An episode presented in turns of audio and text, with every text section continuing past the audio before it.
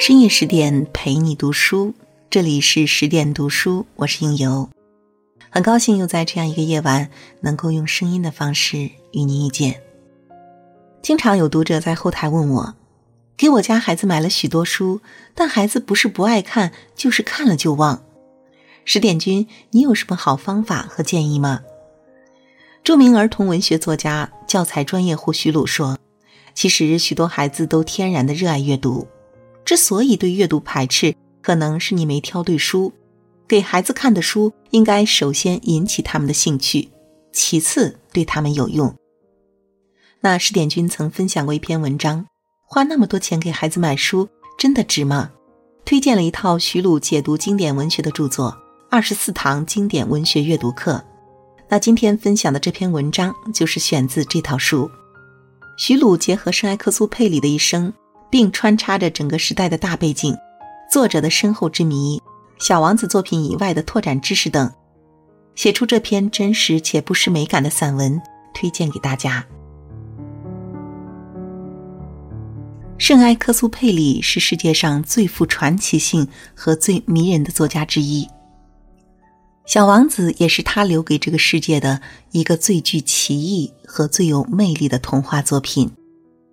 据说，目前全世界范围内，《小王子》的各种译本已经超过三百种，仅中国两岸三地的中文译本就有五十多种，更不用说那些以小王子的形象为主题的衍生品了。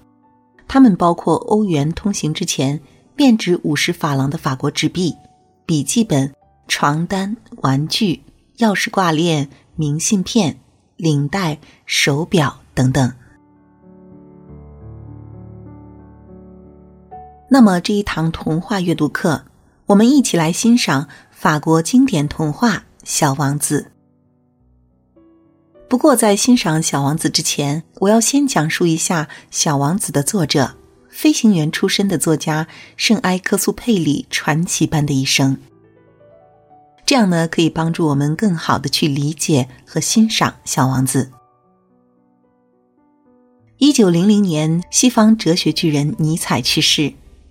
这一年，文学家记得在布鲁塞尔的一个集会上悲伤的说道：“当今文学园地的面貌可以说是一片沼泽。然而，就像是剧中冥想过后的广场，在静静等待第一只鸽子降临。”这年六月二十九日，在法国里昂的一个贵族家里，一个世纪儿咕咕坠地。人们说，这个孩子是上天专门派来接替尼采净化人类文学沼泽的。这个孩子就是安东尼·圣埃克苏佩里。圣埃克苏佩里的童年时代是在法国东部的一个城堡里度过。四岁时，他的父亲去世，母亲带他坐火车去姨妈家。飞快行驶的火车第一次引发了他飞翔的梦想。十二岁那年夏天，正在读中学的圣埃克苏佩里，经常在学校附近的安贝里机场徘徊，仰望蓝天。他的心事感动了当时一位颇有名气的飞行员，飞行员带他第一次飞上蓝天。十九岁时，圣埃克苏佩里投考海军军官学校，未被录取。两年后，应征入伍，成了一名空军战士。被编入斯特拉斯堡第二飞行大队任修理工。这一年，他省吃俭用，同时又向母亲要了一笔钱凑齐学费，去参加了一个民用航空公司的飞行训练，获得了飞机驾驶员合格证书。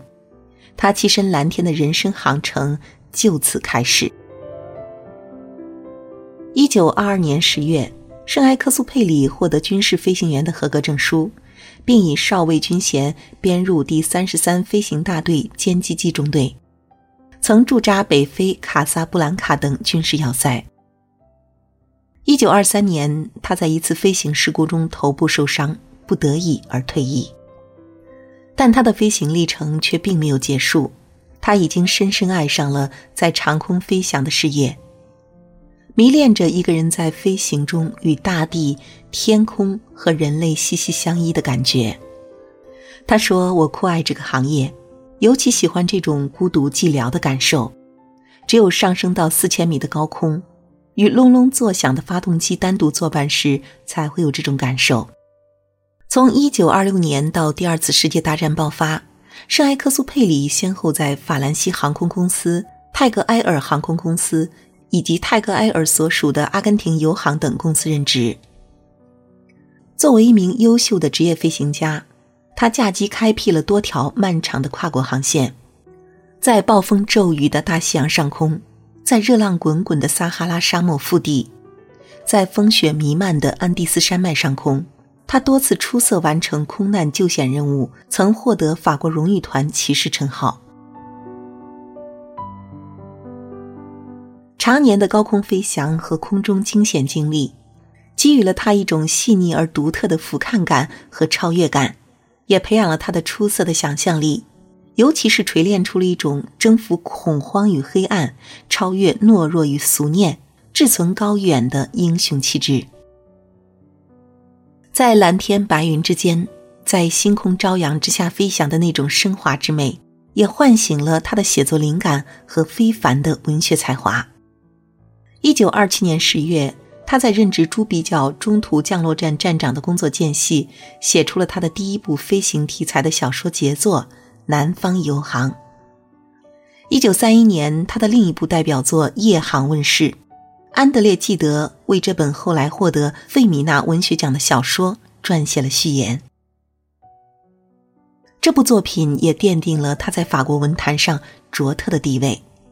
一九三五年十二月二十九日，圣埃克苏佩里自费驾机从巴黎飞往西贡，试图打破原有的七十小时飞完全程的记录，但由于飞机出现故障而迫降在距开罗约二百公里的大沙漠里。他和机械师在荒无人烟的沙漠里艰难地跋涉了五天五夜，最后被一支骆驼商队发现救出。这次沙漠历险使他创作出了又一部代表性作品，即家喻户晓的哲理童话《小王子》。第二次世界大战前夕，他的《南方游航》《夜航》相继拍成电影。他也曾作为《巴黎晚报》特派记者前往马德里等地，采访过西班牙内战，经历了战火的洗礼。一九三九年，他的又一部以航空为题材的小说名作《人类的大地》出版，并获得当年的法兰西学院小说大奖。这年九月三日，法国向德国宣战，第二天，圣埃克苏佩里再次应征入伍。开始在第三十三飞行大队第二中队执行空中战略侦察任务。他的侦察机多次深入德国上空。一九四零年六月，他受到法国空军部的嘉奖，并获十字军功奖章。法国沦陷后，圣埃克苏佩里随同所在部队撤退到阿尔及利亚，最后又辗转到美国。侨居美国的那段日子，是他一生中最低潮、最孤独的时光。他遥望着远方的蓝天，思念着他心爱的战机，却无法展翅飞翔。他只有用写作来安慰自己的孤独和寂寞。这期间，他出版了《战区飞行员》、《给一个人质的信》和《小王子》，其中《小王子》一经问世即风靡全球。一九四三年，盟军在北非登陆，战争出现了转机。圣埃克苏佩里以四十三岁高龄再度请缨，盟军指挥官破例批准了这位著名的作家飞行员的恳切请求，但考虑到他的年龄和身体条件，只允许他执行五次空中侦察任务。圣埃克苏佩里驾驶着战机一次次飞临法国上空，其大智大勇不减当年。一九四四年七月三十一日八时三十分。圣埃克苏佩里驾驶着侦察机从盟军驻地科西嘉岛东北的博尔格起飞执行任务，可是飞机钻入锡纸般发亮的云端后，便从此失去了踪影。人们说他是飞向那个遥远的星球，寻找他心中的小王子去了。这个毕生都在天空飞行的蓝天与白云的骑士，最终魂返天国，有若星宿归位。还有什么比这更好的结局吗？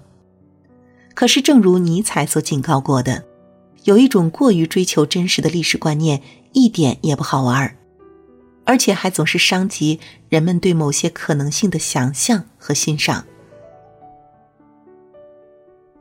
那些好事者对圣埃克苏佩里的失踪之谜的不断的调查和探究，就是如此。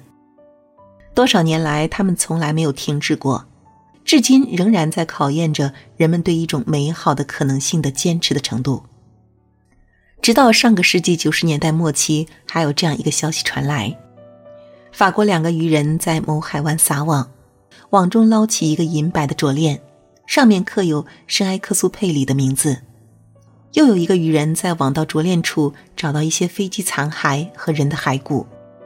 好事者竟然想到诉诸基因检验，以证实这就是圣埃克苏佩里的骸骨。倒是圣埃克苏佩里的一位侄孙代表的发言，道出了更多的真正的圣埃克苏佩里热爱者的心愿。我们应该让圣埃克苏佩里安息，他的命运和小王子一样，只能是永远不知去向。圣埃克苏佩里自己在《人类的大地》里也这样说过：“在我们的飞机和人类居住的地球之间，存在着有一道道不可逾越的距离。世界上的全部财富都凝聚在这一颗迷失在群星中的尘埃上。只有让智慧吹拂泥胎，才能创造伟大的作家。”我们从他的话里也可以领悟到童话的真谛。现在。我们且把这个明亮、空灵而又深远的童话缓缓打开。他一开始就告诉了读者，他是一个职业飞行员。他在世界各地到处飞，并且一眼就可以区别出中国和亚利桑那的位置。然而他在生活中，准确的说，是在由大人们所主宰的生活中，始终落落寡合，找不到一个说话投机的人。直到几年前遇到一次故障，他和他的飞机降落在杳无人烟的撒哈拉沙漠上。他在空旷的沙漠上度过了比大洋中乘小舟漂泊的遇难者还孤独的第一个夜晚。第二天黎明时分，一个小声音把他唤醒了。这个小声音说：“请你给我画一只绵羊。”这个奇迹般出现的声音，就是小王子的。小王子来自一个遥远和孤独的星球，他是一位忧郁的王子。很长一段时期，小王子唯一的快乐就是坐在大地边缘欣赏夕阳的清辉，陪伴着他的是那颗星球上的唯一一朵玫瑰花。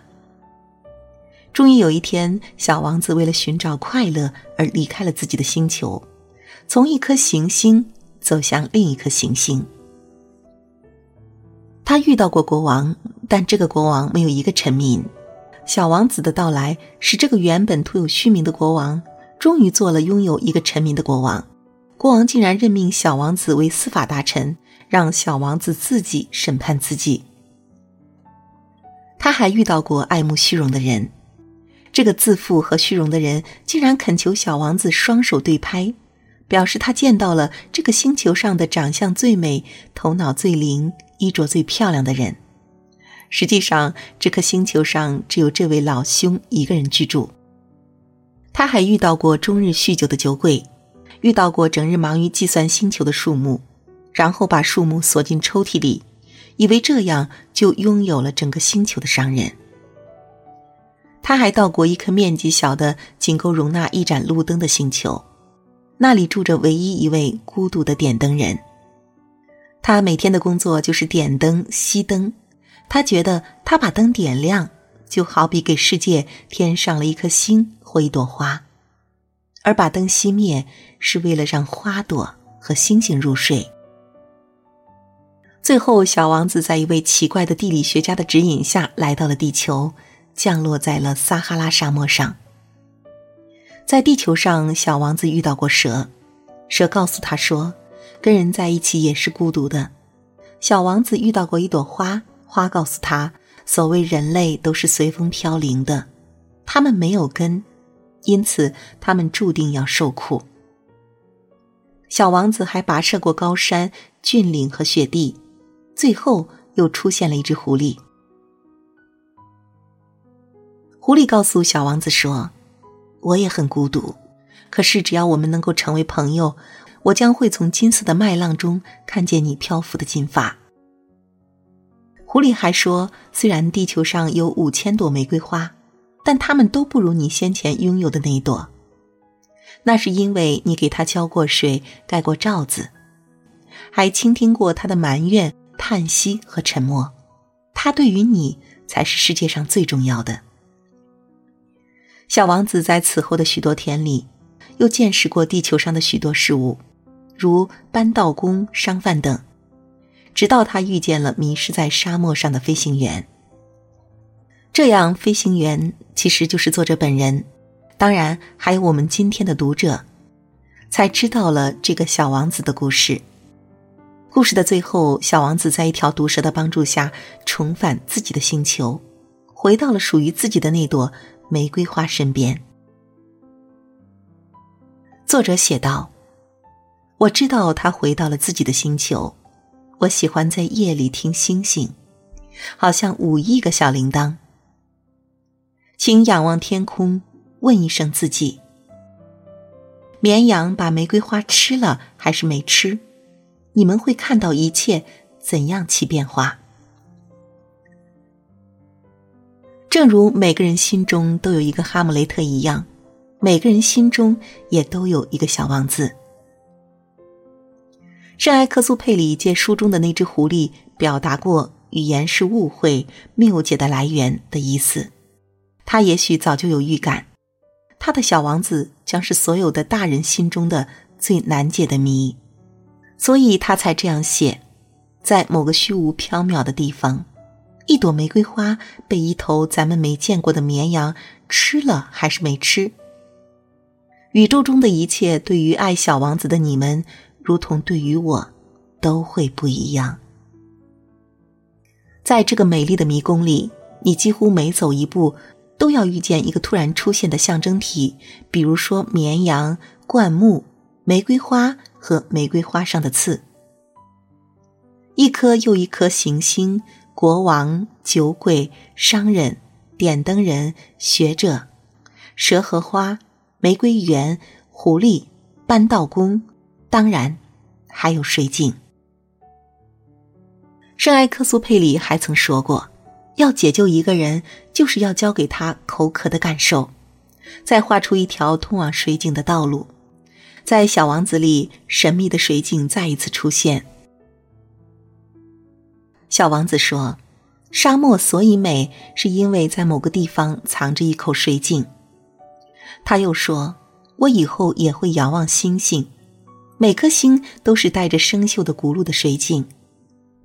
你有五亿个小铃铛，我有五亿口水井。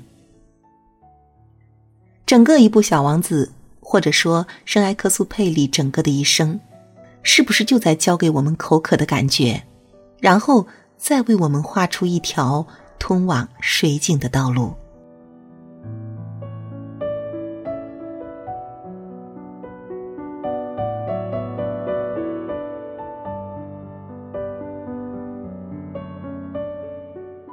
好了，今晚的文章分享就是这样了，感谢您的守候与聆听。那在文章的结尾呢，应有想宣布一个好消息：为了帮助大家提升自己的素养和层次，十点读书开放了一座成长图书馆。在这里，既有《解忧杂货店》《肖申克的救赎》《简爱》这样影响全世界的经典名作，也有《自控力》《非暴力沟通》这样的职场实用宝典。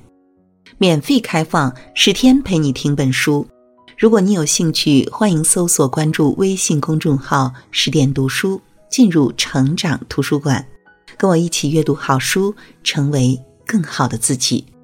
那如果你也喜欢应由的声音，想听到我的更多节目，也可以关注到我的微信公众号“枕边经典”，枕是枕头的枕，边是旁边的边，枕边经典就可以搜索到我。那今晚就是这样了，祝您好梦，晚安。